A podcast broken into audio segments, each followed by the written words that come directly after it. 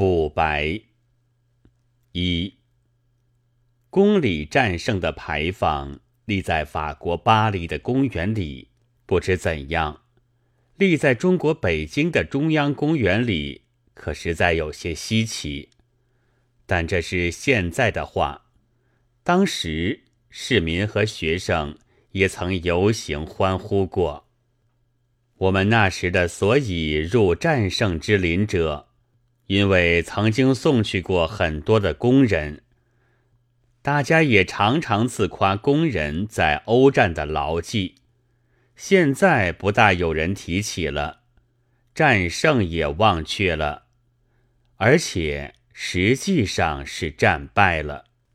现在的强弱之分固然在有无枪炮，但尤其是在拿枪炮的人。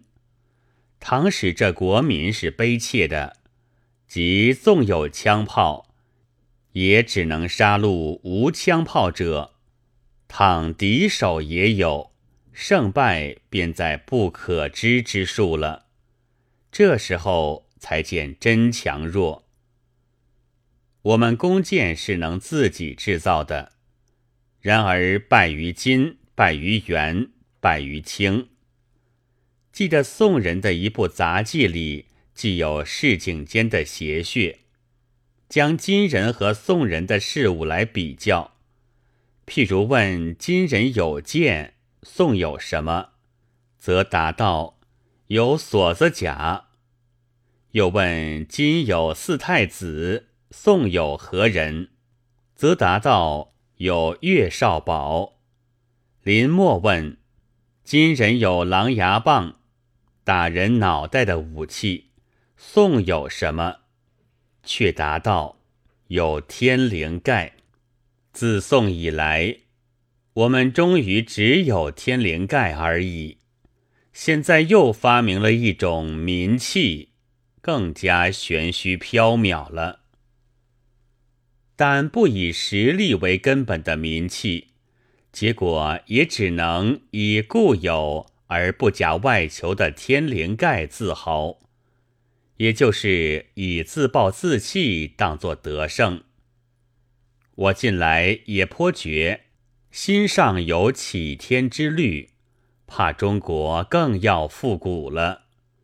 瓜皮帽、长衫、双凉鞋、打拱作衣、大红名片、水烟筒。或者都要成为爱国的标征，因为这些都可以不费力气而拿出来，和天灵盖不相上下的。但大红名片也许不用，以避赤化之嫌。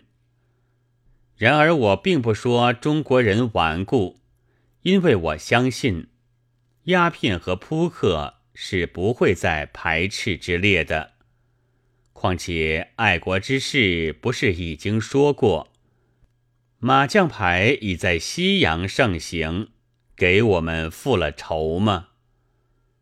爱国之事又说，中国人是爱和平的，但我殊不解，既爱和平，何以国内连年打仗？或者这话应该修正。